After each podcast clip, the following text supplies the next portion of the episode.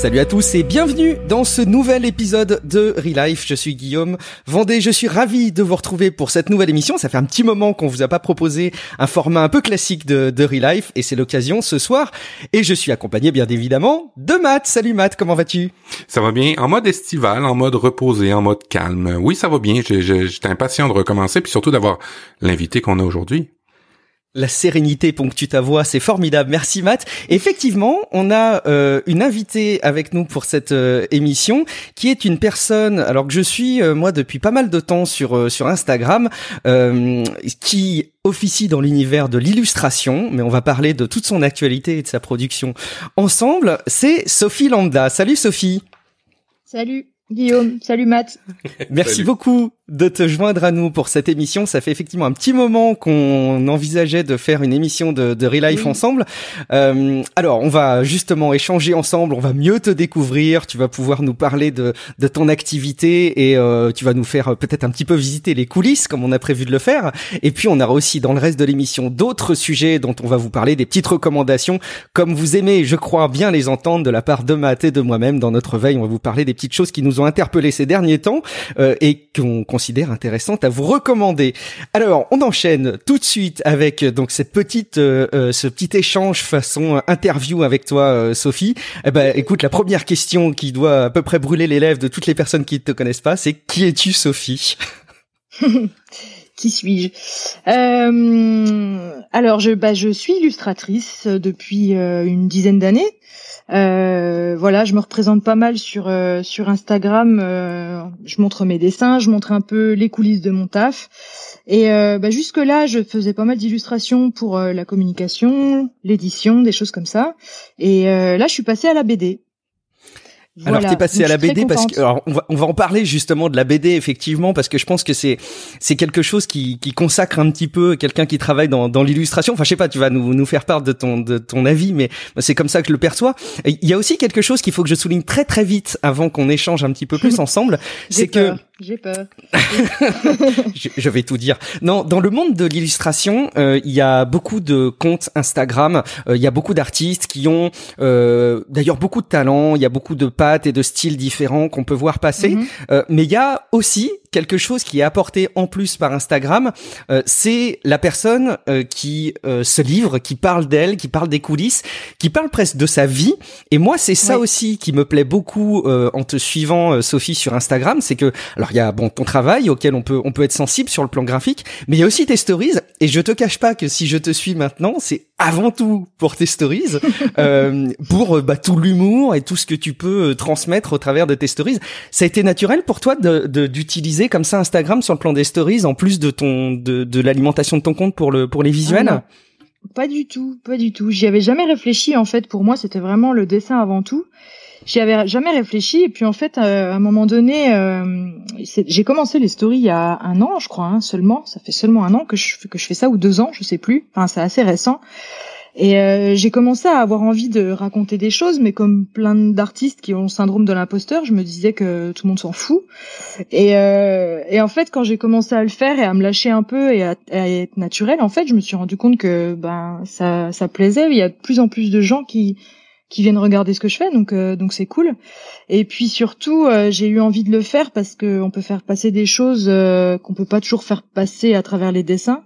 Enfin, je pourrais tout faire en dessin, mais j'aurais absolument pas le temps.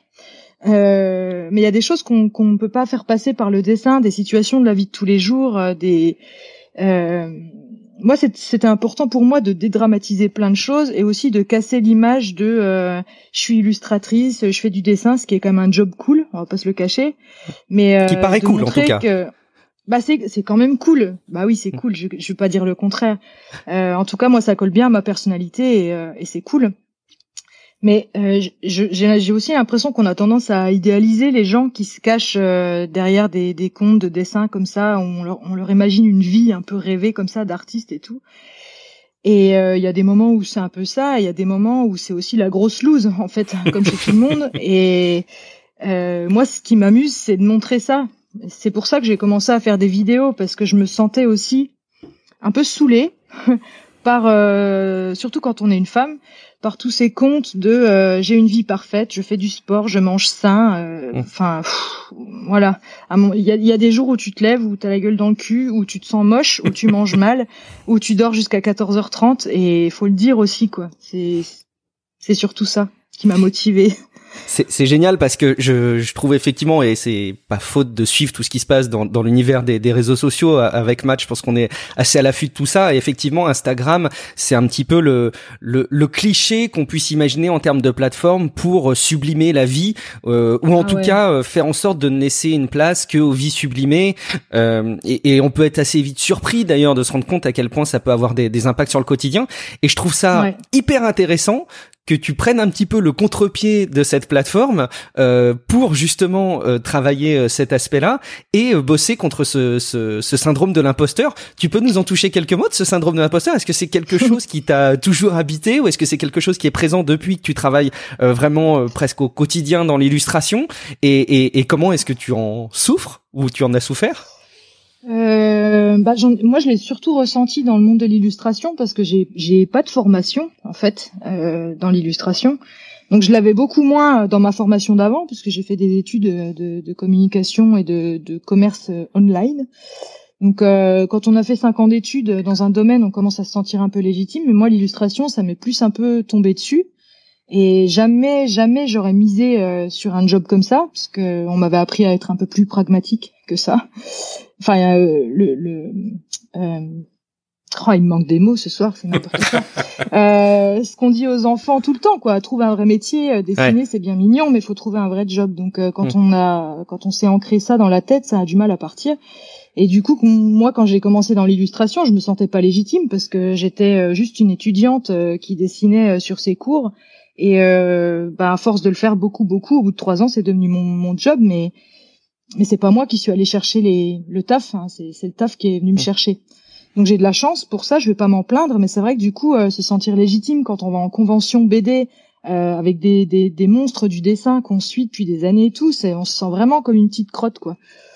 Donc euh, ça, ça contribue au fait, voilà, c'est de là que naît le, le syndrome de l'imposteur, quoi. Et puis euh, au bout d'un moment, on rencontre d'autres gens qui font le même métier que nous, qui n'ont pas de formation. On les regarde euh, de loin et euh, d'en bas comme ça, comme des semi-dieux. Hmm. Et un jour, on les rencontre et en fait, on se rend compte que eux aussi ont le syndrome de l'imposteur. Donc, euh, et qu'en fait, on a tous le syndrome de l'imposteur dans ce milieu, surtout dans ce milieu-là. En tout cas, c'est celui que je hmm. connais. Et du coup, bah, au bout d'un moment, faut relativiser. En fait, si on nous appelle et qu'on nous donne du boulot, c'est peut-être pas pour rien.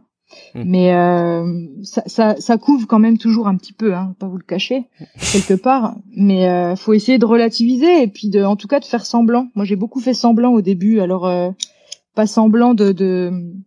Enfin, on peut pas faire semblant de savoir dessiner, mais euh, semblant d'être sûr de moi quand j'avais des clients au téléphone et tout. Je me dis allez, fais semblant. Tu prends-toi pour une femme d'affaires. et au bout d'un moment, euh, au bout mais t'avais étudié, mais t'avais quand même étudié là-dedans. Tu sais, je veux dire, commerce, marketing, c'est un peu un. Ouais ça m'a vachement aidé. Hein. Ouais, exact. Ça m'a vachement aidé et à me vendre aussi, même si au début j'étais pas trop sûr de moi. C'était quand même des bases qui m'ont aidé à me vendre et c'est peut-être ça, euh, c'est peut-être ça aussi qui m'a. Enfin, c'était un vrai vrai plus parce que des artistes doués euh, qui ont du mal à décoller, on en connaît plein. Et euh, souvent, c'est un problème de communication, c'est un problème de savoir se vendre, d'oser se montrer et de combattre ce syndrome de l'imposteur. Parce que le syndrome de l'imposteur, c'est aussi ça qui fait que plein d'artistes ne se montrent pas, prennent pas de photos de ce qu'ils font. Euh, il y a des super trucs qui dorment dans des boîtes, euh, dans des greniers, euh, chez pas dire chez tout le monde, mais en tout cas il y en a beaucoup. Et bah, de combattre cette peur-là comme une autre peur en fait, d'y aller quand même et de, de voir. Mais c'est vraiment quelque chose qui est, qui est lié à l'éducation, hein, je pense, ce syndrome de l'imposteur. Alors, moi, je vous fais une petite, confession, une petite confession, pardon, puis après, je vais me tourner vers toi, Matt, parce que du coup, je t'ai, je, je sais pas où, quel est, quel est ton passé à ce sujet et quelle est ta perception sur ce syndrome de l'imposteur, mais moi, j'avoue que j'ai toujours un peu eu ça aussi, et surtout depuis que je, je fais des podcasts. Je me rappelle même depuis euh, la fin du collège, euh, moi, je voulais faire un lycée, un, un lycée à l'époque qui s'appelait le LISA le lycée de l'image et du son euh, à Angoulême où j'ai grandi. Et euh, c'était euh, vraiment ma mon envie absolue c'était de faire un truc qui soit pas simplement un cursus générique. Mais mes parents m'ont dit non non mais non non non tu vas faire un lycée générique. De toute façon si tu veux bosser plus tard dans des trucs comme ça tu pourras toujours le faire mais non non tu vas pas te fermer des portes maintenant. Et j'avoue que j'ai senti dès à ce moment-là, tu disais euh, tout à l'heure, Sophie, euh, euh, trouve un vrai métier, etc. Je pense qu'on est très très vite conditionné dans notre éducation. Alors en tout cas en France, je ne sais pas si c'est le cas aussi au Québec, Matt, mais dans tout ce qui peut nous amener à avoir ce syndrome mm. de l'imposteur dès qu'on sort un peu des cases. Ça a été le cas un peu aussi pour toi, Matt, ou c'est pas du tout la même chose? Oh mon Dieu, le syndrome de l'imposteur. Je l'ai, je l'ai, je l'ai Constamment. Ça fait depuis que je suis sur le marché du travail, en fait, que je fais un travail pour, pour, euh, en fait, euh, ma, pratique au quotidien, j'ai jamais étudié pour. Et je change à peu près de, on va dire, de mm. pas de profession, mais de, de, de branche dans la même, euh, dans, de, de, de carrière dans la même branche aux 3-4 ans. Ce qui fait que j'ai le syndrome de l'imposteur. Par contre, je sais maintenant avec l'âge que c'est ma force. C'est ma force pour deux raisons. C'est ma force parce que euh, je suis en mesure de, euh, de, de, de, de, me perfectionner et j'ai un peu le couteau entre mm. les dents par rapport aux autres. Et la deuxième force qu'il y a par rapport au syndrome de l'imposteur quand on n'a pas étudié dans le domaine, c'est qu'on arrive avec une approche totalement différente de ceux qui ont étudié. Ce qui fait que, euh, ce qui fait que, ben, on aborde les problématiques, les enjeux, les les les les les, les solutions d'une manière totalement différente, ce qui fait qu'on est un mm. peu unique dans un dans certains domaines. Ouais, c'est vrai je crois qu'on rejoint bien euh, tous les trois en tout cas cette perception. Alors si les gens qui nous écoutent, si vous qui nous écoutez euh, avez des remarques par rapport à ça, n'hésitez pas à nous en faire part sur livepodcast.com euh, ou sur les réseaux sociaux. Bon, on vous rappellera tout ça en fin d'émission. Un, petit mot du coup par rapport à ce là aussi ce syndrome de l'imposteur et par rapport au travail qu'on peut faire de reconnaissance.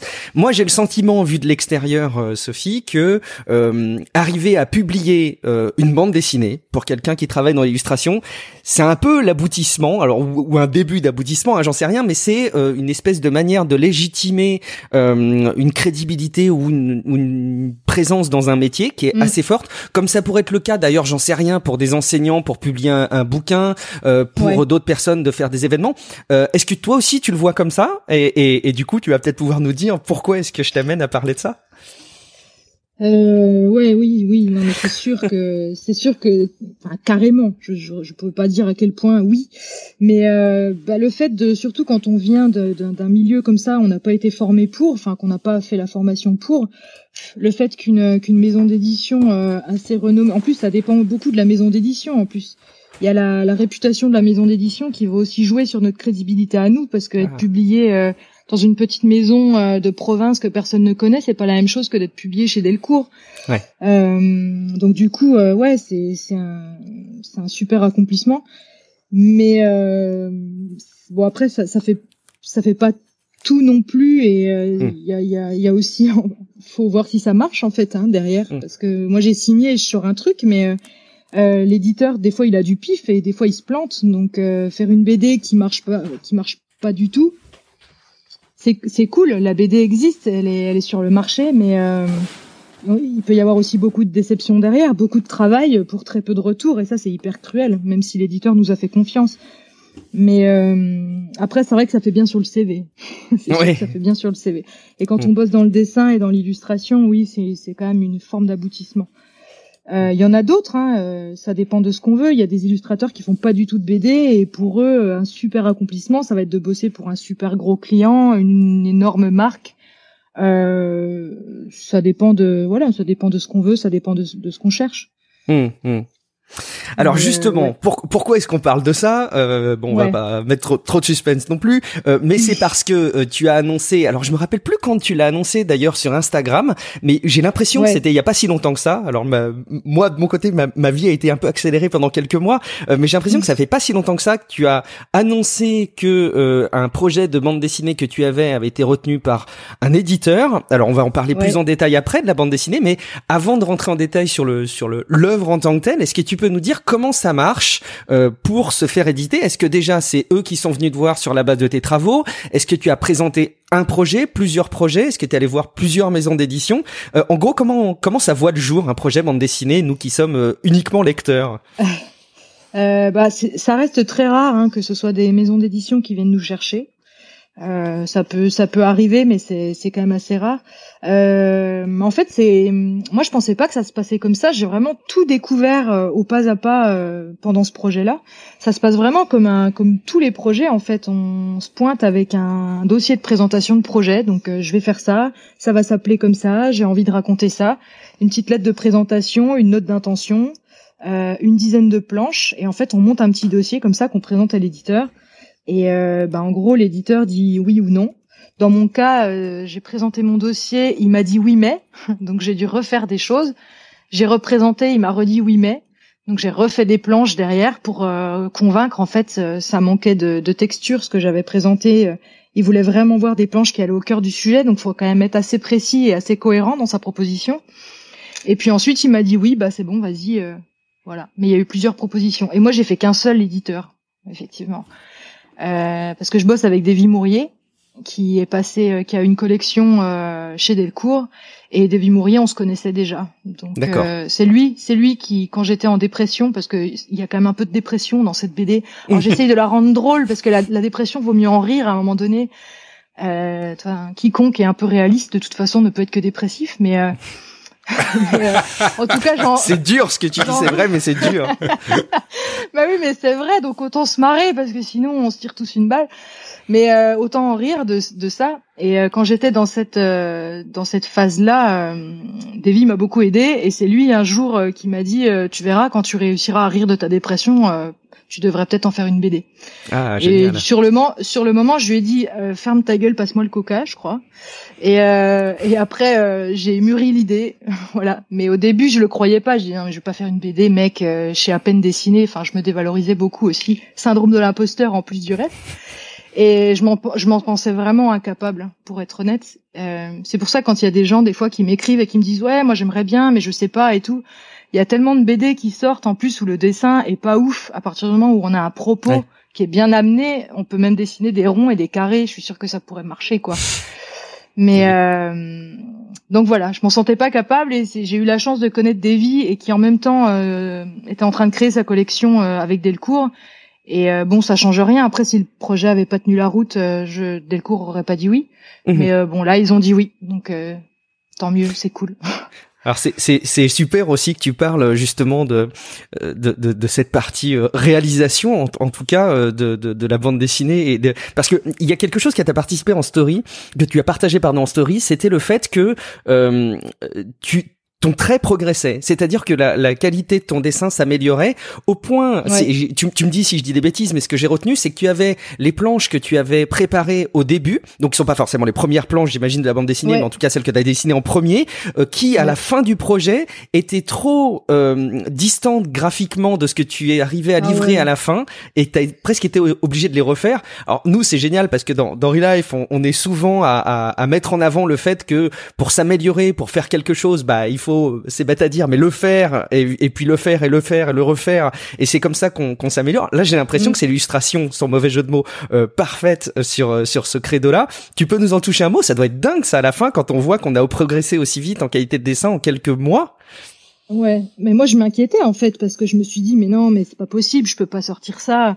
Il y a pas de cohérence et tout, j'étais presque en panique. Je me, je me suis dit en fait à chaque fois que tu avances de 50 pages, il faudrait refaire les 50 d'avant presque. Oh. Et euh, ça me saoulait tellement. Et du coup, j'ai discuté avec euh, avec d'autres personnes qui font de la BD. J'ai discuté avec Digli, j'ai discuté avec, j'ai discuté avec Davy, qui m'ont dit non mais euh, laisse tomber. En fait, c'est le cas de tout le monde. On s'arrache tous les cheveux quand on regarde nos premières planches. On a l'impression que tout le monde va voir que ça. la vérité, c'est que ça se voit pas tant que ça. Surtout que les planches sont mélangées parce que moi, j'ai pas commencé par la page 1. Mhm. Et euh, faudrait que je retrouve le numéro de page de, des, des planches par lesquelles j'ai commencé, mais c'est dans le je crois que c'est dans le troisième tiers du bouquin en plus, donc. Euh, mais je les ai retouchés quand même. Hein. Mais, mais j'ai pas retouché, j'ai pas tout refait, mais j'ai retouché un peu quand même. Et, et, tu dis que tu t'as pas euh, t'as pas dessiné ta la BD de manière séquentielle, t'as début jusqu'à la fin, t'as as fait ah ouais, ok, ok, impressionnant. par contre, j'ai au bout d'un moment, j'ai été obligée de tout écrire. Euh. En fait, il y a des, il y a pas de chapitre, il y a pas de titre de chapitre, chapitre 1, chapitre 2, tout ça, il y a pas. Mais il y a quand même des moments euh, qui sont quand même bien définis. Euh, mhm. c'était c'était possible de faire à un moment donné je bossais euh, 12 par 12 en fait je faisais 12 pages 12 pages par 12 pages c'était des petits chapitres euh, qui s'appartenaient entre eux mais j'aurais presque pu les changer d'ordre c'était pas très important donc en fait au début j'ai pondu ces chapitres là en me disant euh, ça je sais que je veux le dire je sais qu'il faut le raconter comme ça donc on verra après et c'est à partir de la deuxième moitié du bouquin que je me suis vraiment mise à tout écrire là j'ai arrêté de dessiner pendant pendant trois semaines un mois et j'ai fait toute l'écriture de la moitié du livre jusqu'à la fin. Et euh, là, j'ai tout crayonné dans l'ordre, et là, j'ai tout dessiné quasiment dans l'ordre. Mais euh, mais non, au début, j'ai fait par morceaux. Mais en fait, moi, j'ai vu que j'ai pas appris, euh, j'ai pas de méthodo. Enfin, si j'avais un stagiaire, si j'avais un stagiaire, le pauvre, il serait dans une merde pas possible. parce que je, je serais là, bah mon gars, je sais pas quoi te dire. Et en fait, euh, j'ai à un moment donné, je me bloquais justement du fait que j'avais pas cette méthodologie, je me bloquais complètement et, euh, j'arrivais pas à commencer, j'arrivais pas à continuer. Enfin, j'ai vraiment, j'y arrivais pas. Et j'ai une copine qui m'a dit, tu sais quoi, tu te plains trop là, tu me saoules. Euh, va dessiner parce que là t'es chiante. et c'est ce que j'ai fait. Je l'ai écouté, je me suis vexée cinq minutes et après je l'ai écouté et je suis allée dessiner et je me suis pas arrêtée en fait. Et je me suis dit mais en fait elle a raison, vas-y ponds un truc. Et puis à force de pondre un truc, pondre un truc, bah tu te retrouves avec un nombre suffisant de pages pour organiser la suite. Mais euh, je pourrais pas donner de cours de méthodo. Je crois qu'il faut juste faire. En fait, vaut mieux mm. faire que que vouloir euh, parfaire peut-être. Mm. Oh, je sais pas. Mais euh, en tout cas, faut y aller quoi. Juste à un moment donné, se lancer et euh, quand on est un petit peu bloqué, ben faut demander de l'aide en fait, s'entourer des bonnes mm. personnes et euh, demander de l'aide, pas pas hésiter. Tout faire seul, c'est pas euh, c'est pas ne pas demander conseil, bien au contraire, je crois. Et puis ça doit être aussi au bout d'un moment, alors c'est sans doute l'avantage quand tu es euh, euh, en, en, lien avec une maison d'édition et avec quelque part une promesse de d'édition de, de, sur un projet, euh, c'est le fait que tu as une échéance et donc que tu peux pas te permettre en permanence de dire ah non je suis pas satisfaite à, à 10 000 de ce que j'ai fait, je le refais en permanence. Ça, ça doit être finalement une grande aide parce que c'est aussi le risque des personnes qui commencent à créer du contenu ou à créer quelque chose pour qu'il soit consulté par d'autres, c'est le mm. fait que bah, t'as envie de, de, de parfaire le truc, quoi. Tu peux pas accepter l'imperfection quand tu livres quelque chose. Du coup, là, ça doit, ça doit beaucoup aider, j'imagine. Euh, et sur la ben, méthode, genre, moi, moi, je voulais t'emmener aussi sur un autre terrain qui est celui de la construction narrative de, de la bande dessinée. Tu dis que t'as pas de formation. Euh, J'imagine quand même que tu es euh, euh lectrice d'autres bandes dessinées, forcément. Mais au-delà de cette euh, lecture, est-ce que tu as eu euh, d'autres techniques que tu as utilisées sur la construction de l'histoire? On parle souvent du voyage du héros, qui est un peu le, le format type dans tous les films et tous les, les livres. Est-ce que tu t'es appuyé là-dessus? Est-ce que tu as d'autres techniques que tu as utilisées pour la, la, mise en place du scénario? Mmh. Ça peut être très intuitif, hein, je me rends pas compte. Bah moi je l'ai fait vraiment de manière intuitive, sachant qu'en plus c'était une histoire euh, réelle. Mhm. Ben voilà quoi, je me suis je me suis basée sur les faits réels, je les ai tous rassemblés. Je pouvais pas tout raconter parce que sinon le bouquin aurait fait 600 pages. euh, mais euh, je, je j'ai j'ai rassemblé tous les éléments euh, desquels je voulais vraiment parler J'en ai supprimé quelques-uns et ensuite j'ai hiérarchisé euh, par ordre de d'intensité, on va dire, parce que c'était aussi important que l'histoire monte. Alors du hmm. coup, euh, les événements que je raconte, ils sont pas forcément passés dans l'ordre où je les raconte dans la BD, mais ce qui était important pour moi, c'était que le lecteur vive les choses comme moi je les ai vécues, sachant que c'était un vrai crescendo de l'enfer en fait. Et euh, ben moi, je voulais vraiment rendre les choses comme ça. Donc après, le fait que tel ou tel événement se soit passé euh, avant ou après, à deux mois après, en vrai, on s'en fiche un petit peu. Mhm. Euh, donc voilà, j'ai essayé de faire quelque chose de cohérent, mais j'y suis allée de manière euh, très intuitive. Après, j'ai fait un bac littéraire, euh, même si on sait tous qu'en France que le bac ça sert plus à grand chose, mais en tout cas, j'ai fait un bac littéraire, donc j'aimais, j'aimais, j'aime bien écrire depuis que je suis toute petite et j'adore lire. Donc euh, ça aide, évidemment ça aide. Mais euh, j'ai vraiment tout fait à l'intuition et bah j'ai eu la chance que, enfin en tout cas ça a fonctionné, euh, ça a été validé comme ça et ça a plu donc donc tant mieux. Je, je fais je fais bien mon boulot apparemment donc c'est cool parce que c'est mon boulot et il faut que je paye mon loyer à la fin du mois donc c'est plutôt cool. mais mais voilà j'ai beaucoup fait à l'instinct je pense avec mais les études ont aidé aussi parce que même si hmm. j'ai fait des études qui ont rien à voir euh, j'avais un peu l'impression de faire un rapport de stage de ma vie en fait quand je faisais cette BD. Et ça m'a vachement aidé parce qu'un rapport de stage c'est vraiment chiant à faire, mais c'est un peu la même organisation je trouve. Ouais, c'est c'est probable, mais c'est intéressant par contre ce que tu soulignes et ça il faut qu'on qu'on soit tous capables de le de le dire et de le reconnaître parce que je pense que c'est vrai au moins en partie pour pour beaucoup le fait que nos formations même si euh, elles nous ont pas permis euh, de décrocher le job de nos rêves euh, elles nous ont forcément apporté quelque chose dont on, on peut sur lequel on peut capitaliser.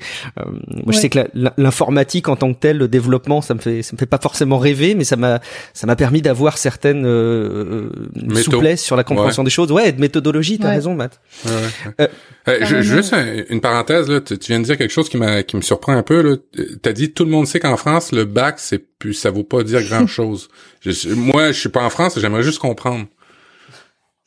Bah, en fait, euh, on nous, on nous, on nous assène quand même. Euh, enfin, on nous dit beaucoup qu'il faut le bac, il faut le bac, il faut le bac. Je suis complètement d'accord. Et là, ce qu'on vient de dire, c'est aussi que toutes les formations euh, sont utiles. Et on, c'est, c'est, là, c'est le passage où je dis aux enfants de rester à l'école parce que l'école c'est bien. Et je le, je le pense vraiment. Après euh, avoir que le bac aujourd'hui, ça sert strictement à rien en fait. C'est une espèce de porte d'entrée pour faire des études supérieures, mais le bac en lui-même euh, ne, ne, sert pas à grand chose quand même. Après, euh, c'est toujours pareil en fait. C'est comme toutes les expériences, ça dépend comment on le vit. on peut très bien faire des études qui ont rien à voir avec ce qu'on fait aujourd'hui et penser que ça nous sert à rien. Et on peut aussi très bien avoir fait le, même diplôme et se dire, ben en fait ça, je pourrais peut-être le réutiliser pour moi. Euh, pour, euh, enfin moi je sais que mes études de commerce, je les ai beaucoup réutilisées. Par exemple le référencement pour mon blog, c'est des choses que j'ai réutilisées. Donc en fait, euh, comme comme toute expérience, j'ai l'impression que la scolarité, c'est, ça dépend vraiment de ce qu'on veut en faire et de comment on le perçoit. Je pense que j'aurais pu faire des études de bio, ça m'aurait servi. J'aurais peut-être fait un blog dessiné sur la bio, j'en sais rien. Mais euh, mais honnêtement, le bac aujourd'hui, enfin, tu vas postuler un taf avec juste le bac en trionné, quoi. Hmm. Euh, ah oui. C'est une porte. ah oui, pour quelle raison trionné? Excuse-moi, c'est vraiment, c'est vraiment. Bah, ça, ça n'a pas trop de valeur. Enfin, je sais pas ce qu'en pense Guillaume, mais dans le monde du travail, avoir le bac, ça n'a pas de valeur en fait. Juste le bac. Je, je, je, suis d'accord avec toi dans le marché du travail en France euh, et c'est et c'est dommage hein mais c'est euh, très bah très marqué sur la l'obtention la, du diplôme. Je, je pense qu'en France ton CV et ton savoir-faire euh, intéressent forcément mais il est conditionné par le diplôme. Et, et alors moi je le je le vois d'autant mieux que j'ai un, un, un, DUT informatique sur un sujet qui n'a plus rien à voir avec ce euh, dans quoi je travaille aujourd'hui. Euh, alors on parlait de syndrome de l'imposteur tout à l'heure. Alors bonjour dans mon cas, surtout en France. mais je crois que le bac c'est devenu un certificat certificat d'aptitude à, l'apprentissage. C'est-à-dire que tu, en gros, le bac euh, te dit bon, ce mec-là ou cette euh, nana-là euh, a suffisamment la tête sur les épaules pour apprendre ce qui va lui permettre de gagner sa vie demain. Alors peut-être que la personne va l'apprendre en le faisant ou l'apprendre dans des rangées universitaires, mais en tout cas, le bac, c'est l'espèce de certificat qui montre que ben es, tu vas rentrer dans les lignes de l'apprentissage, que ce soit sur le, domaine du travail ou, ou dans les universités. Mais tout seul, bah, euh, c'est vrai que ça n'a pas vraiment aller plus loin en fait. Mais mm. euh, voilà, c'est comme une autorisation, c'est un sésame pour aller plus loin. Mais euh, mm. mais voilà, euh, vaut mieux avoir un, un, CAP ou un BEP en France professionnalisant ah qu'un bac général si on fait rien derrière, quoi. Ah, tout à fait. Ouais. Je connais pas les équivalents au Canada, mais c'est c'est effectivement très très fort chez nous. Ouais. Ben, écoute, je suis sur le tableau des équivalences et puis je comprends un peu ce que vous dites en transposant. Oui, effectivement, le, le, le, le diplôme, l'équivalent chez nous euh, de, de, votre baccalauréat, euh, c'est c'est la, la, porte d'entrée pour d'autres choses après, mais c'est plus assez pour certains trucs et c'est trop pour certains autres. C'est ce que je constate, en tout cas. C'est exactement ça, ouais. C'est exactement ça. Ouais. Alors, ben c'est, alors on va du coup euh, s'enfoncer un petit peu plus euh, dans euh, ton projet, dans ta dans ta bande dessinée Sophie. Alors, il est temps quand même là, ça devient un, petit peu tardif que je cite le, le livre. Donc c'est Tant pis pour l'amour ah ou Comment j'ai survécu un manipulateur. D'ores et déjà, si vous écoutez cette émission et que vous êtes intéressé pour en savoir plus sur la BD, alors vous pouvez pourquoi pas aller sur Amazon, mais je me fais le relais de Sophie qui va vous recommander plutôt. Moi, c'est ce que j'ai fait, d'aller voir votre libraire et de l'inciter à aller euh, réserver éventuellement l'album ou en tout cas aller le voir en librairie. Tu peux nous dire pourquoi vite fait? Euh, bah parce que moi j'aime beaucoup les librairies déjà et les vendeurs ils sont toujours spécialisés, ils sont passionnés et ils ferment tous. Donc euh, c'est cool d'aller commander chez eux puisque déjà ça les fait vivre. Euh, ils ont une vitrine sur la rue donc euh, ça permet aussi de mon côté de mettre en avant. c'est une possibilité en plus de mettre en avant la BD. Et puis euh, les libraires passionnés, ils lisent tous les bouquins, ils mettent des coups de cœur parfois. Enfin, c'est, je trouve que c'est voilà une profession qui tend à se perdre parce que euh, bah, parce que la brique, euh, les magasins en brique, tout le monde s'en fout aujourd'hui. Mais enfin, sauf peut-être les amoureux des livres. Donc voilà, il y a beaucoup de gens qui vont acheter sur Amazon et je les comprends, c'est tellement pratique. Mais voilà, si vous pouvez et si vous aimez un petit peu les livres, eh ben c'est cool d'aller c'est cool d'aller soutenir le libraire de votre quartier.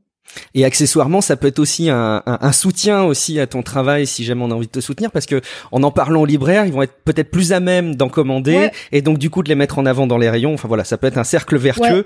Et puis de le lire, parce que s'il y a deux trois personnes qui vont euh, dans la dans une librairie pour dire moi je veux ça, ça va susciter peut-être euh, voilà de la curiosité. Ça peut eux-mêmes les inciter à lire et à mettre en avant si ça leur plaît. Hein. Ça trouve ça plaira à personne, mais ça, c'est ma peur personnelle à moi. On, te le dira, on te le dira en temps et en heure par message privé. On dira ce qu'on en pense parce qu'on l'a pas, bah on l'a pas lu évidemment. Elle sort, euh, elle sort dans un mois en septembre. Alors pour la reconnaître, euh, c'est une couverture qui va nous permettre de parler un petit peu du fond et de ton vécu, euh, Sophie. donc la couverture, j'essaie de la décrire avec mes mots. C'est deux personnes en couple sous quand même un, un, une espèce d'orage ou en tout cas une averse assez importante. Et la couverture du livre, donc ce que vous tenez entre les mains, est une vitre où ruisselle les gouttes. Et on voit donc euh, la jeune fille euh, qu'on imagine être euh, ton toit semi-autobiographique ou en tout cas en partie autobiographique. Et un, un, copain. Et ce copain dessine avec un air un peu distant une tête de mort avec les, les os des, des pirates là en croix sur la vitre. Et on, et on sent qu'il y a ambiguïté. Alors on comprend bien qu'il y a un thème un peu compliqué derrière Dis-nous quel est le thème qui t'a euh, qui t'a porté pour la construction de cette BD et euh, qu'on va suivre dans la bande dessinée. Euh, bah en fait c'est pour ça enfin le, dessin de la couve je voulais vraiment faire un truc qui qui résume de manière très simple euh, l'histoire. Enfin quand on voit un couple comme ça marcher sous la pluie qui tient le même parapluie s'arrêter pour dessiner sur une vitre on s'attend à ce qu'il se dessine un petit cœur. Et là c'est une tête de mort donc c'est assez explicite. On se doute que ça va pas, euh, ça se termine pas en mariage et en ils furent heureux et eurent plein d'enfants. c'est le symbole du poison, ouais, donc. Euh... Voilà. Euh, donc voilà l'histoire. Euh, le, la BD elle est scindée en deux. C'est il y a une partie récit où je, je raconte vraiment ce qui s'est passé dans, dans, dans cette relation là. Et ensuite la deuxième partie de la BD, je propose les je propose les décryptages en fait de avec du recul hein, évidemment parce que sur le mm. moment j'aurais été bien incapable de raconter ça de, euh, de ce qui s'est passé, de comment je suis tombée là-dedans, de comment j'en suis sortie aussi et pourquoi. Et euh, voilà, mais la, la, grosse première moitié de la BD, ça raconte cette histoire d'amour, euh, une spirale infernale avec une personne très malveillante. mais voilà, faut bien s'en sortir quand même. Euh, même quand on est réaliste et, dépressif, on a quand même envie de s'en sortir. En plus, c'est faux parce que je sais pas pourquoi je dis ça. Je suis pas du tout dépressive en plus. Mais euh... ah bon, on va pas te retenir comme étant la dépressive de l'émission quand même. Mais pas du tout. En plus, je le suis pas du tout. Mais euh, quand je rencontre des gens dépressifs et, dépressifs et qui me donnent leurs arguments, j'arrive pas à leur dire qu'ils ont tort. Hein. C'est imbattable, ouais. C'est euh, voilà. Mais en tout cas moi j'ai connu en tout cas des périodes enfin cette période là a été euh, très sombre je m'en cache pas je la raconte et voilà mais je raconte aussi qu'on peut s'en sortir et malgré tout euh, euh, il y a pas mal de choses à mettre en place pour pour sortir de ça mais c'est quand même possible je crois. alors on va on va parler de ça en deux temps justement mal tourné. Alors on va parler de ça en deux temps justement. Euh, là tu parles de, de des, personnes dépressives euh, et toi qui as eu cette expérience-là, moi je trouve que c'est quand même super intéressant qu'on s'attarde sur le sujet euh, quelques minutes. Je, crois qu'on est assez nombreux à avoir au moins dans notre entourage quelqu'un qui a vécu une situation comme ça, euh, plus ou moins proche. Et c'est vrai que la difficulté qu'on a avec des personnes qui sont en situation de dépression, c'est que en fait, leurs arguments, comme tu le dis, sont assez imbattables. Et de toute façon, euh, leur situation euh, dans leur façon de vivre les choses à ce moment-là est telle que euh, ils ne sont pas sensibles à euh, ils, ils, sont complètement finalement hermétiques et c'est pas un reproche qu'on leur fait hein, c'est juste un, un, constat que je, je pense pouvoir faire. c'est qu'ils sont assez hermétiques à tout, à tous les bons conseils qu'on peut avoir. Alors dans ces moments là euh, souvent il y a toujours quelqu'un qui dit allez euh, sors ça va te faire du bien euh, mets-toi à faire du sport ça va t'aider lève-toi plus tôt et, et, et, plein de bons conseils comme ça extrêmement pragmatiques. Quand on est en situation de dépression Sophie comment est-ce qu'on perçoit ça? Et, et comment est-ce qu'on peut finalement aider quelqu'un en situation de dépression? Euh, bah, ça dépend du contexte. C'est toujours pareil. Quelqu'un qui est en dépression à cause d'un décès, euh, c'est hyper compliqué.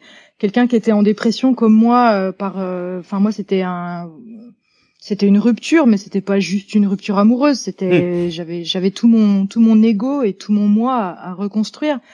Euh, par contre, moi, les gens qui me disaient il faut sortir, il faut faire du sport, il faut se lever plus tôt, c'était insupportable, quoi. C'était non, mais laissez-moi manger des glaces en slip chez moi toute la journée. Vous, c'est pas possible quoi. Il faut y passer en fait. Et justement, moi, les gens qui me disent il faut te lever tôt, il faut faire du sport et il faut manger du chouquel, euh, à un moment donné, c'est non. En fait, ma peine, elle est là. Je dois la ressentir et laissez-moi pleurer en fait. Laissez-moi chialer sur des chansons d'amour euh, à genoux mm. sur mon carrelage si j'en ai besoin. Je crois que c'est vraiment un truc important où en fait on est aussi dans une espèce de dictature du bonheur où il faut aller bien, il faut aller mieux tout de suite on n'est pas des robots en fait. non, c'est ça. Tu, sais, euh, je, Tu, sais dans plein plein de, excuse-moi, je me permets de couper, mais dans plein d'étapes de nos vies, dans plein d'étapes de nos vies, euh, on, se rend compte qu'il y a des étapes, il y a des, il y a des, des, des choses à passer, euh, comme le changement. On se rend compte que c'est, c'est, c'est bien étudié. Il y, a, il, y a, il y a des étapes dans le changement pour l'accepter. Dans les peines d'amour, il y a des étapes. Mm-hmm. Dans la, et, et et c'est fabuleux parce que quand on est dans ces étapes-là, on dit arrête, t'es con, moi je suis totalement différent des autres. Mais, en bout de ligne, on est tous pareils. Et c'est triste, c'est le bout de dépression, je pense, où je vais te rejoindre, c'est de se rendre compte qu'on est à peu près tous pareils dans certains aspects de nos vies. Ouais, bah en tout cas, euh, moi, je, en même temps, la dépression, c'est hyper mal vu. Genre, euh, si tu sors, t'es en conversation euh, dans une soirée, je sais pas, tu, tu, tu amènes le sujet de la dépression, ça met tout le monde mal à l'aise. bah, tu plombes la soirée en plus, hein, c'est ça aussi. Tu plombes la soirée. Moi, ça me fait beaucoup rire, mais j'essaye d'éviter maintenant.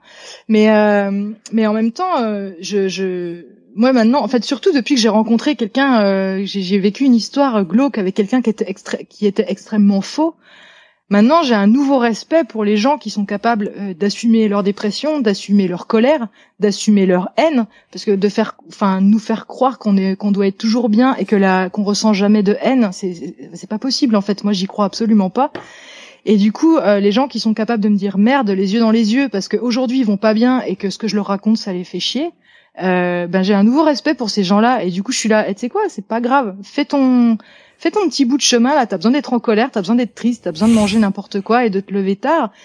Ah, je crois que il faut juste faire attention euh, pour pas que ça dure trop longtemps. Mmh. Mais en tout cas, c'est des périodes qu'on qu'on doit passer. La tristesse, il faut l'accepter. Et moi, je trouve ça beaucoup plus triste de pas accepter sa dépression et de faire toujours comme si on allait bien. Ah oui. Pour moi, c'est le c'est le meilleur moyen de, enfin, ignorer ce qui se passe et pas pas ne, ne pas faire face c'est le meilleur moyen pour recommencer derrière en fait. Euh, la dépression, c'est faire face à, ce qui nous fait mal et c'est hyper important. Genre fais-la mmh. ta dépression, fais-la correctement et quand tu auras touché le fond, tu vas rebondir. Mais il faut se l'autoriser ça en fait. Et euh, je sais pas si on est tous pareils par rapport à ça parce que je pense qu'on peut aussi tous dire ici qu'on connaît des gens qui qui qui font pas face à, aux problèmes et qui, mmh. qui refusent de toucher ce fond-là pour rebondir et qui du coup eh ben, leur vie se transforme en une espèce d'enchaînement de, d'événements qui se ressemblent sans recherche de solution. C'est un peu des bombes à retardement d'ailleurs. Moi, ils me font plus peur ces gens-là que ceux qui sont en dépression, pour être hmm. honnête. Mais oui, parce que quand on tu pas, fais... on n'est pas tous égaux face à ça. Ouais, tout à fait. Je, je, pense que quand tu quand tu nies les choses et quand tu affiches un, un bien-être extérieur alors que ça bouillonne à l'intérieur, euh, en fait, tu tu fais pas la première étape qui est de de t'écouter et, et, et d'accepter. Euh, alors accepter c'est déjà beaucoup, mais finalement déjà de de prendre mesure un petit peu de euh, la situation dans laquelle tu es et donc du coup d'avoir du recul sur soi.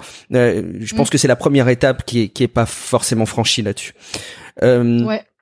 Du coup, tu alors euh, autre thème alors parce que non c'est même pas autre thème c'est le thème principal euh, de ta bande dessinée c'est euh, les pervers narcissiques si je dis pas de bêtises et surtout tu tu me corriges dès que je commence à dire des bêtises Sophie. C'est pas en tant que tel la dépression qui est plutôt une conséquence une situation de conséquence par rapport à ces événements déclencheurs. Alors moi je je reconnais très humblement que je ne sais pas ce que c'est qu'un un, dans le fond hein, un pervers narcissique. Alors T'en as fait euh, euh, une story qui est épinglée d'ailleurs sur ton compte Instagram qu'on peut aller consulter. Pour autant, j'aimerais bien que tu puisses nous en dire un petit peu plus, alors que ce soit sous l'angle de ton vécu ou pas, mais en tout cas pour bien arriver à cerner ce que tu décris comme étant un, un, un pervers euh, narcissique ou un manipulateur. Euh, ouais, moi j'utilise le terme un peu plus générique de manipulateur dans ma BD parce que tous les manipulateurs ne sont pas des pervers narcissiques. Pardon. Par, par contre, tous les pervers narcissiques sont manipulateurs, ça c'est sûr. C'est la grande famille des manipulateurs. Il y a des sous-familles, quoi voilà, il y a des sous-familles euh, comme euh, on appelle, il y a une sous-famille qui s'appelle les vampires psychiques, euh, qui ont à peu près le même comportement que les pervers narcissiques, sauf que c'est leurs intentions profondes qui sont différentes.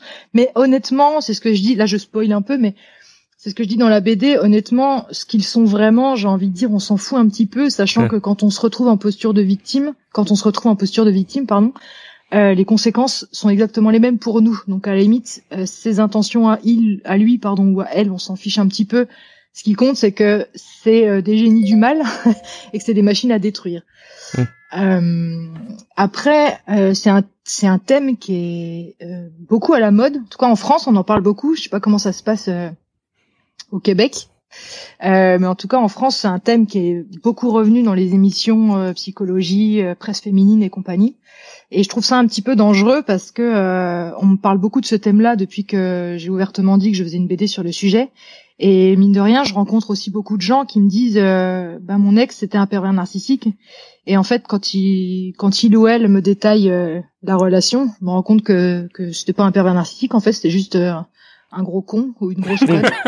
et c'est pas la même chose en fait. C'est suffisant pour faire souffrir, mais c'est pas la même chose, ouais. Mm. Ouais, c'est suffisant pour faire souffrir et pour euh, voilà. Mais après, c'est, je trouve ça un peu difficile. Euh, je trouve ça un peu facile, pardon, de sortir d'une relation en se disant bah ouais, mais c'était un ou une perverse narcissique, donc euh, je me remets pas en question et tout est de sa faute. Non. Euh, on peut pas faire ça en fait, mais bon, c'est comme c'est comme tout. Mais on peut pas faire ça. Et euh, un pervers narcissique ou une perverse narcissique, c'est c'est ça va bien plus loin que le gros con ou la grosse conne. Et il y a des gens qui disent aussi que euh, ils ont ils ont ils sont en face de pervers narcissiques parce qu'ils sont en face de quelqu'un qui les dévalorise.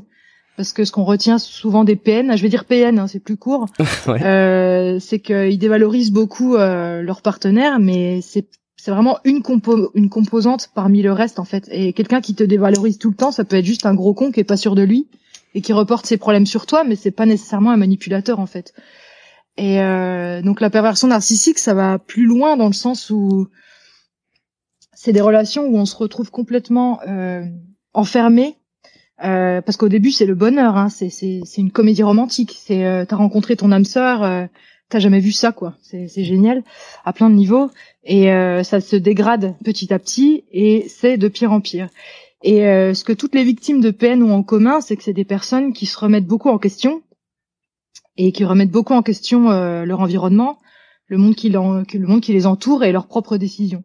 Et c'est c'est exactement en fait ce, ce, trait de caractère qui qui nous emmène en fait dans cette spirale puisque quand on est en face de quelqu'un qui va tenter de nous culpabiliser, on va le croire. Euh, quelqu'un qui est très euh, très installé euh, dans ses acquis, ça pourrait paraître être un défaut comme ça, mais en fait pas forcément, parce que quelqu'un qui est très blanc-noir, quand on va lui faire un reproche qu'il le regarde pas, il va dire là tu me saoules, ça dégage. quelqu'un qui est très nuance de gris, il va dire ah bah peut-être que là j'ai dit ça, peut-être que moi si, si, je suis comme ça, voilà. Et moi je suis très nuance de gris et je remets beaucoup de choses en question et c'est un peu ça qui m'a perdu finalement. Mm. Et ça, c'est quelque chose qu'on a tous en commun. Mais euh, les victimes de PN sont pas nécessairement des, petits moutons fragiles euh, cachés au fond du troupeau. Au contraire, moi, j'ai un, j'ai un gros caractère quand même. Et je me suis quand même fait avoir comme une débutante. voilà. Mais est-ce que ça veut dire parce que enfin finalement t'assimiles ça euh, bah, quand, tu dis au début euh, tout paraît euh, beau, voire euh, extraordinairement beau finalement, c'est comme si de, ce que j'en interprète, c'est une relation qui commence par quelque chose de presque idyllique, de magique, qui sort des sentiers battus, qui est très original et qui te retombe dans une espèce de situation dévalorisante où tu t'en rends pas forcément compte, mais où tu as une forme de, de lien qui s'est installé parce que tout a commencé par quelque chose d'assez idyllique. Enfin finalement, si je fais des, des comparaisons, il y a, y, a, y a une analogie assez évidente, celle de la drogue, quoi. Enfin, ça donne vraiment ah bah, l'impression que ah tu es bah, victime d'une d'une drogue. Bah, il y a une case dans la BD où à un moment donné, je, je me suis dessinée avec un garrot et une seringue, une seringue dans le, au creux du coude, quoi, au pli du coude, parce que c'est vraiment ça. En fait, on est drogué. C'est c'est mais c'est parce que c'est hallucinant en fait, mais c'est c'est un jeu de mimétisme. C'est là aussi où ils sont très différents de, de simples séducteurs, parce que des euh, les, les hommes ou les femmes, hein, on, moi, je, on, parle souvent des hommes, mais il y a autant de femmes apparemment, apparemment pervers narcissiques que d'hommes. Euh, mais en fait, c'est ils, savent, mais c'est inné en plus. C'est pas une stratégie. C'est ça qui est affreux, c'est que à un moment donné, j'arrivais même plus à me rendre compte s'ils savaient qu'ils mentaient ou qu'ils faisaient semblant. C'est vraiment, c'est pas des gens qui sont, c'est une seconde nature. Il j'ai même pas l'impression que des fois c'est stratégique quand ils se font choper parce qu'ils ont trompé. Bon, voilà, il y a avoir une petite stratégie derrière pour s'en sortir, mais euh, globalement, c'est, c'est un état. C'est vraiment un état. C'est pas quelque chose qui est calculé. Euh, euh, chaque seconde. Enfin, en tout cas, chez eux, ça se fait naturellement. Donc, euh, là où on se fait piéger aussi, c'est quand on veut essayer d'aller chercher une once de vérité euh, auprès de quelqu'un qui ne la connaît même pas, finalement. Donc, c'est hyper, hyper frustrant parce que c'est un espèce de monde parallèle, en fait, les PN. C'est un peu. J'ai fait une, je fais une comparaison à Mars Attack dans une story parce que. Mars Attack, ils sont là avec leurs flingues laser et ils disent, aux humains ne fuyez pas, nous sommes vos amis. Et en même temps, ils les éclatent à coups de laser. C'est exactement ça. voilà. Euh, c'est quoi du coup les si on essaye d'en tirer, euh, euh, je sais pas si c'est possible, hein, une fiche pratique euh, qui permette de, de, donner des signaux d'alerte peut-être à des à des, des, personnes qui nous écouteraient ou à leur entourage, je sais pas. Hein. Euh, déjà un des, des signaux d'alerte et euh, deux des moyens finalement de, de réagir par rapport à ces, ces situations-là. Est-ce que tu aurais quelques conseils? J'ose pas appeler ça des conseils pratiques parce que ça paraît un peu trivial, mais essayer d'en trouver en tout cas des, des éléments concrets de d'alerte, ouais, et de réaction de la part de de, de nous tous si ça nous arrive Ben, quand ça arrive à un proche, c'est assez compliqué parce que je crois vraiment que c'est comme la dépression, c'est pas forcément facile d'entendre peut-être. Non, c'est c'est pas facile à entendre et puis c'est c'est notre expérience en fait. Je crois qu'il y a vraiment des expériences euh, euh, avec lesquelles on a besoin de de enfin on a besoin d'aller jusqu'au bout en fait et de voir par nous-mêmes enfin, je sais pas, c'est comme si euh, c'est comme si t'étais sur une falaise avec un pote et qui te dit euh, bah derrière il y a une baleine rose magnifique, mais mais n'y va pas parce que je l'ai vue. Donc ça sert à rien que tu ailles parce qu'en fait moi je l'ai vue. T'es là bah ta gueule, moi j'ai envie de l'avoir moi-même. Ah ouais, et une grosse pour moi c'est un petit peu ça. Bah c'est hyper rare. En plus elles ont, elle avait des paillettes.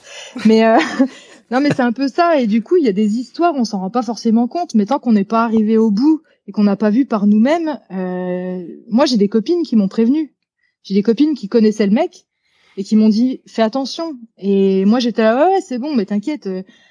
Enfin et moi j'avais eu des relations avant. La relation que j'avais eue avant lui euh, avait duré plusieurs années. On s'était un peu perdu en chemin, on s'est séparés, on s'est serré dans les bras, on s'est dit bonne route. Donc euh, moi la relation que j'ai eue avec lui, même si on m'a dit fais attention, dans ma tête c'était bah au pire si ça marche pas, on se serre dans les bras et on se dira bonne route et c'est pas grave et on sera un peu triste et on se remettra. Et euh, en fait, je pensais pas que ça pouvait aller aussi loin. Euh, de la destruction au sein d'une relation, j'en avais vraiment aucune idée, quoi. Donc je me suis pas, je me suis pas méfiée. Moi, je me suis dit c'est bon, tu tiens debout. De toute façon, t'es indépendante financièrement, tu tiens debout. Qu'est-ce qui peut t'arriver à part te faire larguer? Qu'est-ce qui peut t'arriver? Bon, bah voilà, maintenant je suis au courant. Mais euh, on le voit pas venir. Et malgré le fait qu'on prévienne, je crois que la seule chose qu'on peut faire, euh, s'il y a quelqu'un dans l'entourage euh, qui est dans cette situation, c'est de lui faire comprendre qu'on sera là pour lui ou pour elle euh, que si ça tourne mal, euh, il faut pas penser au pire, qu'elle va s'en sortir, mais en tout cas faire comprendre qu'on est présent, parce qu'il y a, y a aussi beaucoup de victimes de PN qui se coupent complètement de leur entourage. Il y a une phase, une phase d'isolement comme ça où on a tendance à se couper des amis et de la famille parce qu'on est manipulé par quelqu'un qui nous dit que tout notre entourage est pas assez bien pour nous. Donc euh, même s'il y a quelqu'un comme ça qui a tendance à s'éloigner et à disparaître, euh, bah, de lui faire comprendre qu'on sera là le jour où ça va pas, même si c'est pas évident mais euh, je crois pas qu'on peut faire comprendre à quelqu'un. Euh, je crois pas que ce soit possible. De, de c'est même, ce serait peut-être même une dire à quelqu'un de partir et de larguer quelqu'un qui qu'il ou elle aime autant, ce serait peut-être même un, prétexte pour euh, que cette personne nous coupe encore plus de sa vie et que se retrouve mm. encore plus seule. Donc euh, c'est hyper chaud, hein, parce qu'on peut faire que observer et attendre que ça passe. Ah, c'est bien toute la difficulté de ce genre de situation et l'analogie avec euh, l'accompagnement de personnes qui, qui, souffrent de dépression est, est assez évident, mm. même si les, les, la nature même de la souffrance n'est pas forcément exactement la même. Mais oui, il y a des, il y a des analogies mm. à, à, faire sans doute. Et alors, vu de l'esprit euh, peut-être purement théorique, admettons, euh, euh, dans les rayons d'une librairie fin septembre, il y a quelqu'un qui passe devant ta bande dessinée, qui est interpellé et qui réalise e-, être lui-même en lisant ta BD quelqu'un qui a des traits qu'on pourrait assimiler à ceux d'un d'un pervers narcissique. Est-ce que tu penses que c'est possible que quelqu'un qui est dans cette situation-là s'en rende compte euh, c'est caricatural, mais est-ce que quelqu'un peut s'en rendre compte et peut se soigner par rapport à ça? Est-ce que tu connaissance de situations où euh, euh, ces personnes que tu décris comme étant extrêmement nocives, bah, finalement changent, se rendent compte et bah, arrêtent de faire du mal? J'ai eu un témoignage comme ça il y a pas longtemps d'un d'un mec sur Instagram qui m'a dit moi j'étais un pervers narcissique avant et j'ai arrêté. Et je lui ai ah. dit bah c'est que c'est que c'est que t'étais pas du tout un pervers narcissique en fait. Et j'ai discuté avec lui en message privé. Et c'était juste un mec qui était pas sûr de lui et qui avait tendance à rejeter toutes ses compagnes euh, par peur d'être heureux, comme euh, plein de gens, et qui a interprété ça comme de la, de la perversion narcissique. Mais en fait, il en était très loin. Euh, être un peu dépressif et un peu torturé, ça fait pas de soi un pervers narcissique. Et aujourd'hui, avec l'expérience que j'ai vécue et les témoignages que j'ai eus, euh, je me suis entretenue avec euh, trois psychologues aussi euh, spécialisés dans, dans ce domaine-là pour écrire la BD, pour pas écrire n'importe quoi. Et justement, le propre de ces gens-là, c'est qu'ils ne se remettent jamais en question, jamais, jamais, jamais. C'est toujours la faute des autres. Il y a toujours un responsable. quand ils n'ont pas de responsable sous, sous la main, ça va être leurs parents, ça va être leur famille, ça va être leurs mmh. meilleurs amis. Il y a toujours un responsable. Et il y a monsieur euh, docteur Racamier qui est le mec euh, le psychiatre qui est à l'origine de l'identification de la perversion narcissique disait que euh, c'est des salopards qui changeront jamais. c'est tout. Hmm. Moi, j'ai aucun espoir. Quelqu'un qui soit vraiment pervers narcissique puisse. C'est vraiment une maladie mentale. C'est c'est vraiment des Pinocchio qui arrivent à se faire passer pour des vrais petits garçons au début. Et mais c'est pour ça que c'est difficile de les appeler des fous parce qu'ils arrivent vachement bien à faire les mecs normaux quand même. C'est ça qui est mm. assez dingue. Mais euh, moi, je, je, d'après ce que j'ai lu et ce qu'on les entretiens que j'ai eus avec des spécialistes, vraiment, c'est c'est des gens qui, qui ne changeront pas. Ils iront de victime en victime, ils changeront de cercle, ils changeront de ville, mais ils changeront jamais eux. Ils changeront tout sauf eux-mêmes en fait. C'est intéressant parce que ce que tu dis. C'est pour ça qu'il faut fuir à tout prix. Oui, il y a, y a pas nécessairement volonté d'affronter, mais plutôt de, de fuir. Euh, au mm. passage, ce que, je, ce que je remarque de, de, de super intéressant euh, dans ce que tu décris, c'est le fait que tu te sois entouré de, de spécialistes. Euh, ouais. Brièvement, est-ce que, c'est une démarche de ta part ou c'est de l'éditeur ce genre de non non c'est moi c'est toi ok parce non, que c'est moi je, euh, ouais. je, trouve ça assez fascinant euh, on en parle assez régulièrement avec Matt dans Real Life et puis euh, sur nos canaux de, de, de, communication sur le fait qu'on a même si on est à l'échelle d'un petit podcast, d'un site internet, de, de, quelque chose qui peut paraître euh, anecdotique, on a une portée, euh, le mot est fort, mais d'influence. Et euh, je trouve ça super bien que tu te sois entouré de, de personnes qui puissent bah, porter un regard critique et de, et, de, et de fond sur le sujet que tu abordes, qui est hyper mm. important et qui peut toucher à des vies. Donc je, je trouve ça très chouette en tout cas. une dernière question peut-être, Sophie, comment tu as vécu l'aspect marathon de ce travail. Alors euh, bon, on, on, en sait un petit peu. voilà, on en, on en, revient à la BD effectivement euh, parce que tu, tu as euh, annoncé le, le, projet et puis on t'a suivi en story bah, avant et puis on a suivi moins de story de ta part parce que t'étais moins dispo. J'ai eu l'impression que c'était un bouleversement de ta vie. comment tu l'as géré? Comment ça s'est manifesté? Comment tu l'as géré? Euh, oui, c'est quand même allé assez vite parce que j'ai annoncé que je, je, signais le contrat de la BD, je crois c'était en janvier. Mhm. Et j'ai fini euh, le 1er juillet. Même si j'avais commencé à dessiner, à écrire avant, euh, tout s'est joué vraiment sur euh, ces six derniers mois. c'était hyper compliqué, surtout les quatre derniers mois, parce que les deux premiers mois, je me permettais encore un petit peu de, de sortir et de respirer. les quatre derniers mois, j'étais à 14-16 heures par jour de boulot, 7 jours sur 7. Ah. je suis pas sortie du tout, je me suis couchée à 6 heures du matin tous les jours lever à midi. Enfin, je, je, me lève à midi souvent, mais là, je me, je me, voilà, je me couchais à 6 heures du mat. Euh, enfin, je me, je me couchais avec le jour, quoi, quasiment. Mmh. Euh, c'était, en fait, je m'attendais pas à ce que ce soit aussi difficile. C'est ma première, donc euh, je découvrais tout. Je m'attendais pas à ce que ce soit aussi difficile. Et en plus, à la base, j'avais signé pour 240 pages et j'en ai fait 300. Donc euh, j'ai déjà supprimé plein de plein de passages et je voilà mais là je me voyais pas en faire moins. Donc euh, j'en ai pondu 300 donc ouais c'était vraiment un, un marathon. Euh, j'ai pleuré à la fin.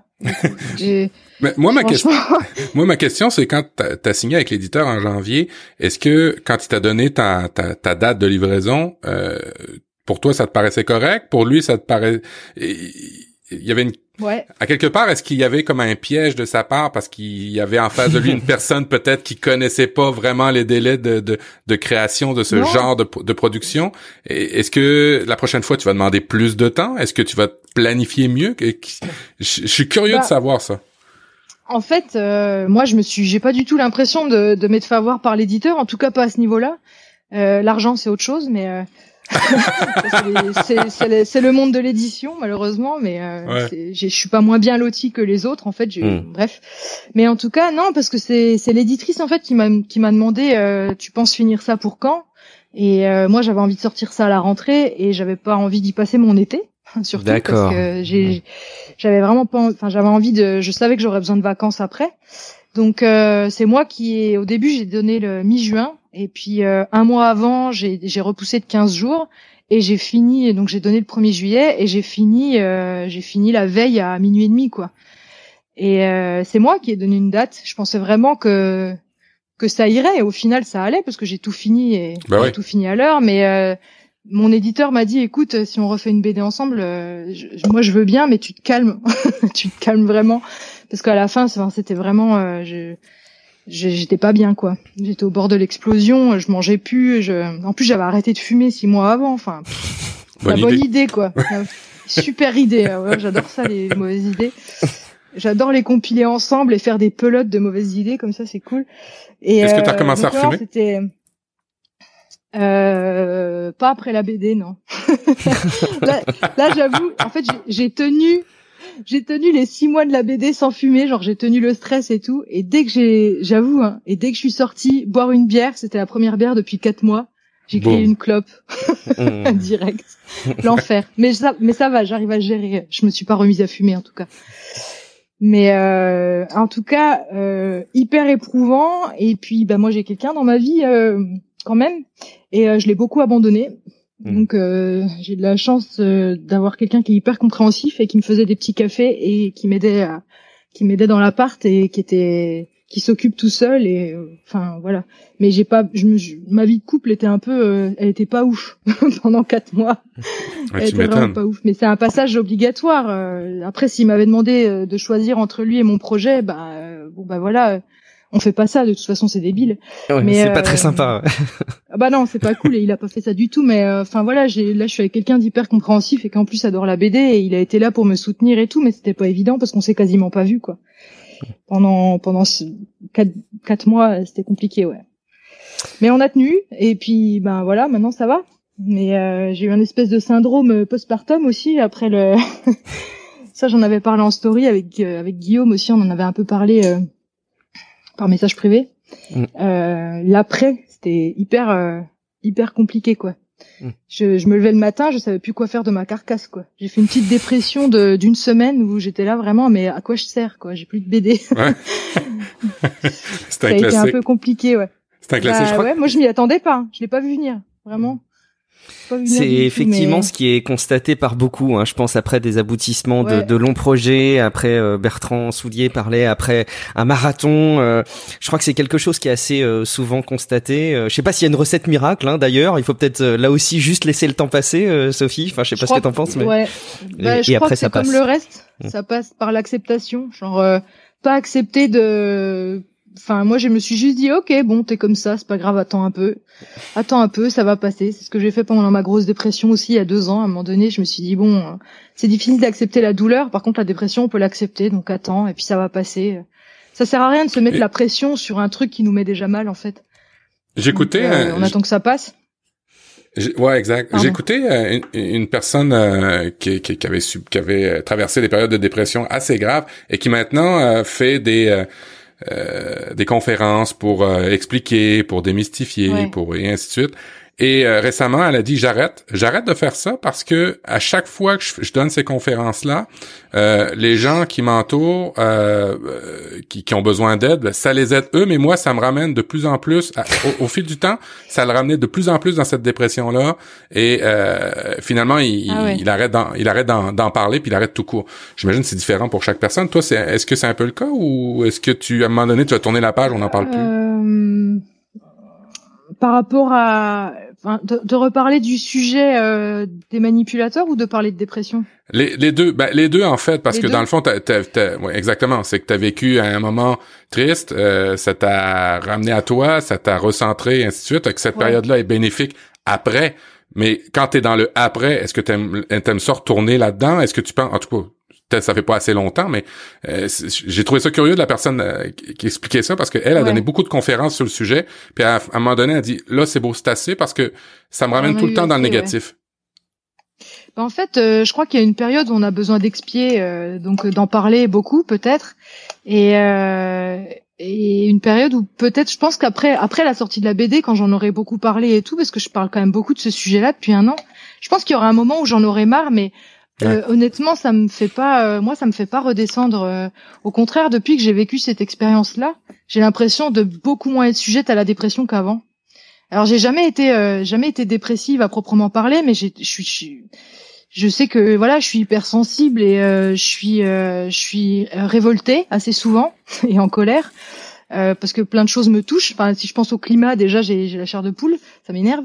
Mais euh, hmm. mais j'ai tendance à être souvent en colère, mais euh, j'avais aussi tendance à être souvent déprimée sans être vraiment dépressive et je me voilà une certaine fragilité par rapport à ça. Et depuis que j'ai vécu cette histoire-là et depuis que j'en parle, je me sens vachement plus forte en fait et je coule, je coule pas, je coule pas aussi facilement en fait. Euh, et puis surtout, c'est aussi parce que j'ai l'impression que ce sujet-là, il est même malgré le fait qu'on en parle, on le connaît très mal. Hmm. Et quand je reçois euh, des messages ou quand je discute avec des gens qui ont été touchés par ce sujet euh, et que ça aide, ben en fait, ça me conforte dans l'idée que ce que je fais, c'est utile. Et c'est sûrement ça qui me, pour l'instant, qui, qui, qui, me motive. Et non, ça me fait pas, ça me fait pas redescendre. Après, peut-être que je pense qu'à un moment donné, je passerai, enfin, je, clairement, je vais passer à autre chose quand la BD sera sortie et que mm. et que les fusions sera terminées et tout. J'aurais peut-être envie de, de, de parler d'autre chose, mais pour l'instant, je, je, ressens l'utilité, je ressens le besoin des gens en fait. Euh, donc, pour l'instant, ça, ça me, ça me tient et ça, voilà, ça me motive, mais euh, mais non, moi, j'ai pas refait de, j'ai pas refait de grosses descentes euh, depuis cette histoire-là. Je, je suis bien, ça va. je me maintiens.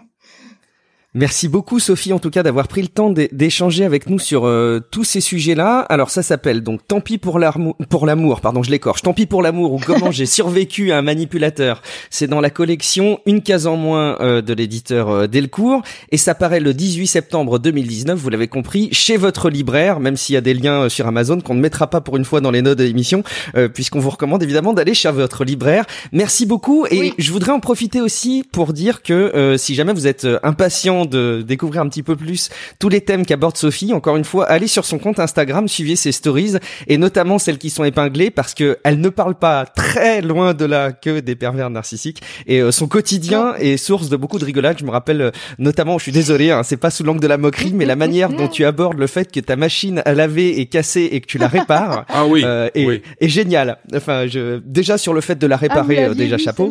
Oui. Comment? Oui, oui, oui.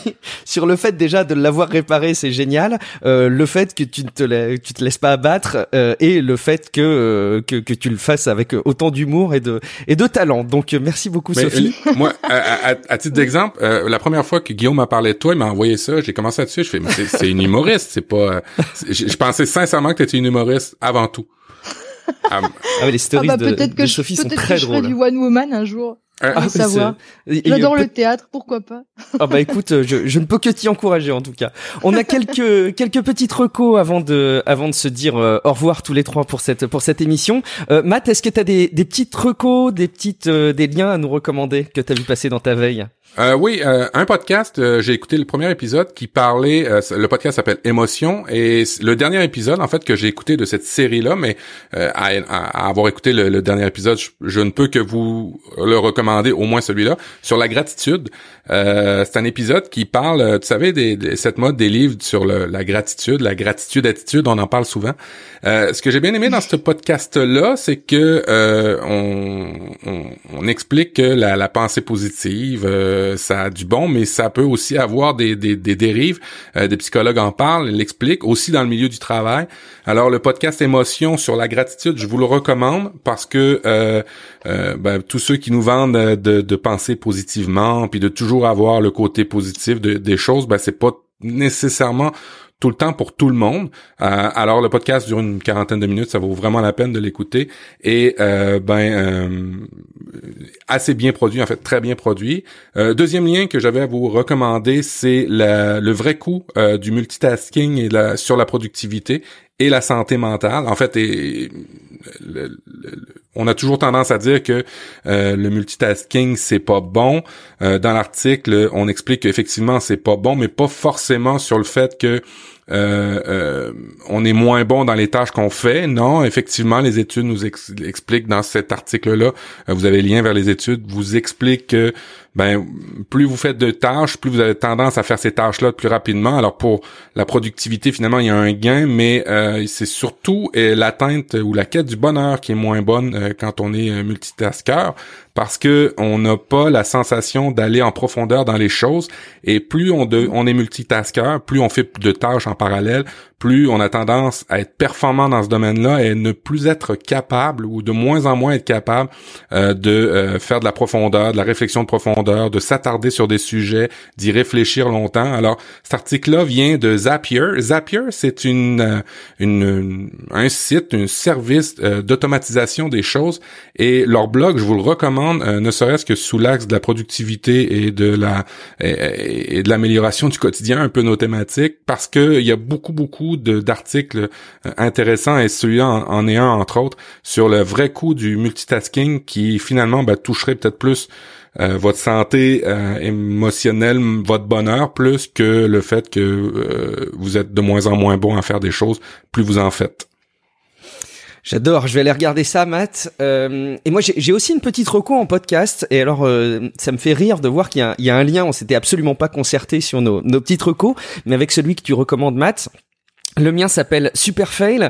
Euh, c'est fait par France Culture, même si ce n'est pas diffusé euh, sur la radio France Culture, mais c'est uniquement disponible en podcast. On me l'a recommandé, on m'a dit euh, tiens écoute ça, ça devrait te plaire. Et ben pas manqué. en fait, c'est un podcast qui s'intéresse que aux gros ratages, aux catastrophes, aux erreurs hein, qui peuvent marquer une vie. J'ai écouté plein des derniers épisodes qui ont été diffusés. En plus, c'est un format de 20 minutes, donc c'est assez cool à, à suivre. Il y a notamment un épisode qui explique la, la, catastrophe de Luc Besson, euh, qui est un, un, chouette réalisateur, mais euh, finalement un, un, assez mauvais euh, producteur qui se retrouve dans une société de faillite. pourtant, on connaît Luc Besson et son œuvre, et, et, quand on voit ce qui lui arrive et quand on voit ce qui arrive à son œuvre, ça laisse ça laisse songeur.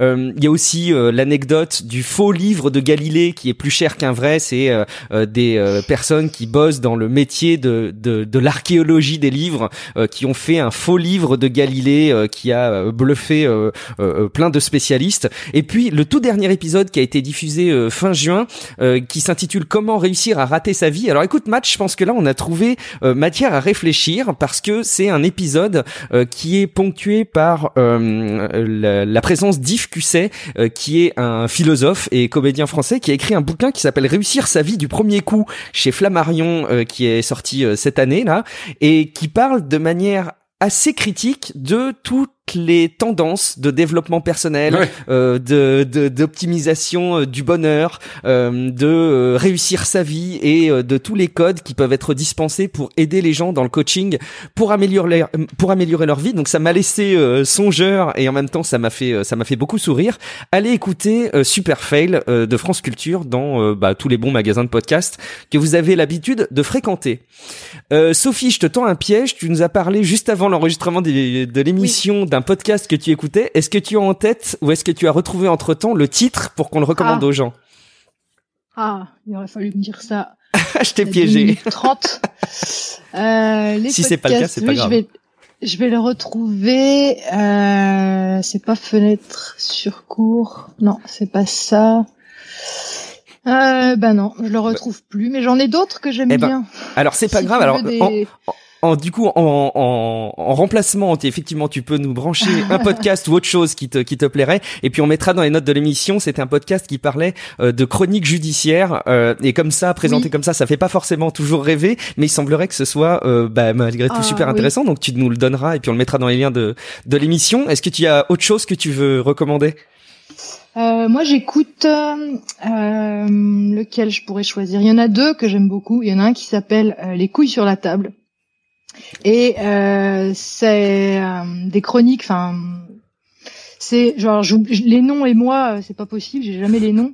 Par contre c'est une nana qui invite des hommes spécialistes de ça peut être un peu enfin c'est souvent des psychologues ou des psychiatres ou des sociologues et qui parlent d'un phénomène de société lié à la à la masculinité en fait.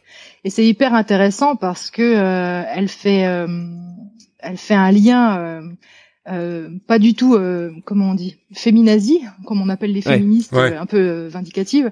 C'est une féministe en fait qui fait un lien super intéressant avec bah, la masculinité dans la société, avec des, des, mecs qui savent vraiment de quoi ils parlent. Et c'est hyper intéressant. Moi, il y en a un que j'ai adoré sur la masculinité dans les campagnes. Et enfin moi qui viens de la campagne, je me suis beaucoup retrouvée là-dedans. C'est hyper intéressant. Donc ça s'appelle les couilles sur la table et c'est super. Et il y a un autre qui est complètement différent, qui s'appelle Entre. Alors je sais pas si elle fait encore des, je sais pas s'il y a des nouveaux épisodes. Et Entre, c'est euh, une gamine de 12 ans qui vient parler avec euh, avec la journaliste de sa vie à l'école, avec ses mots de gamine de 12 ans.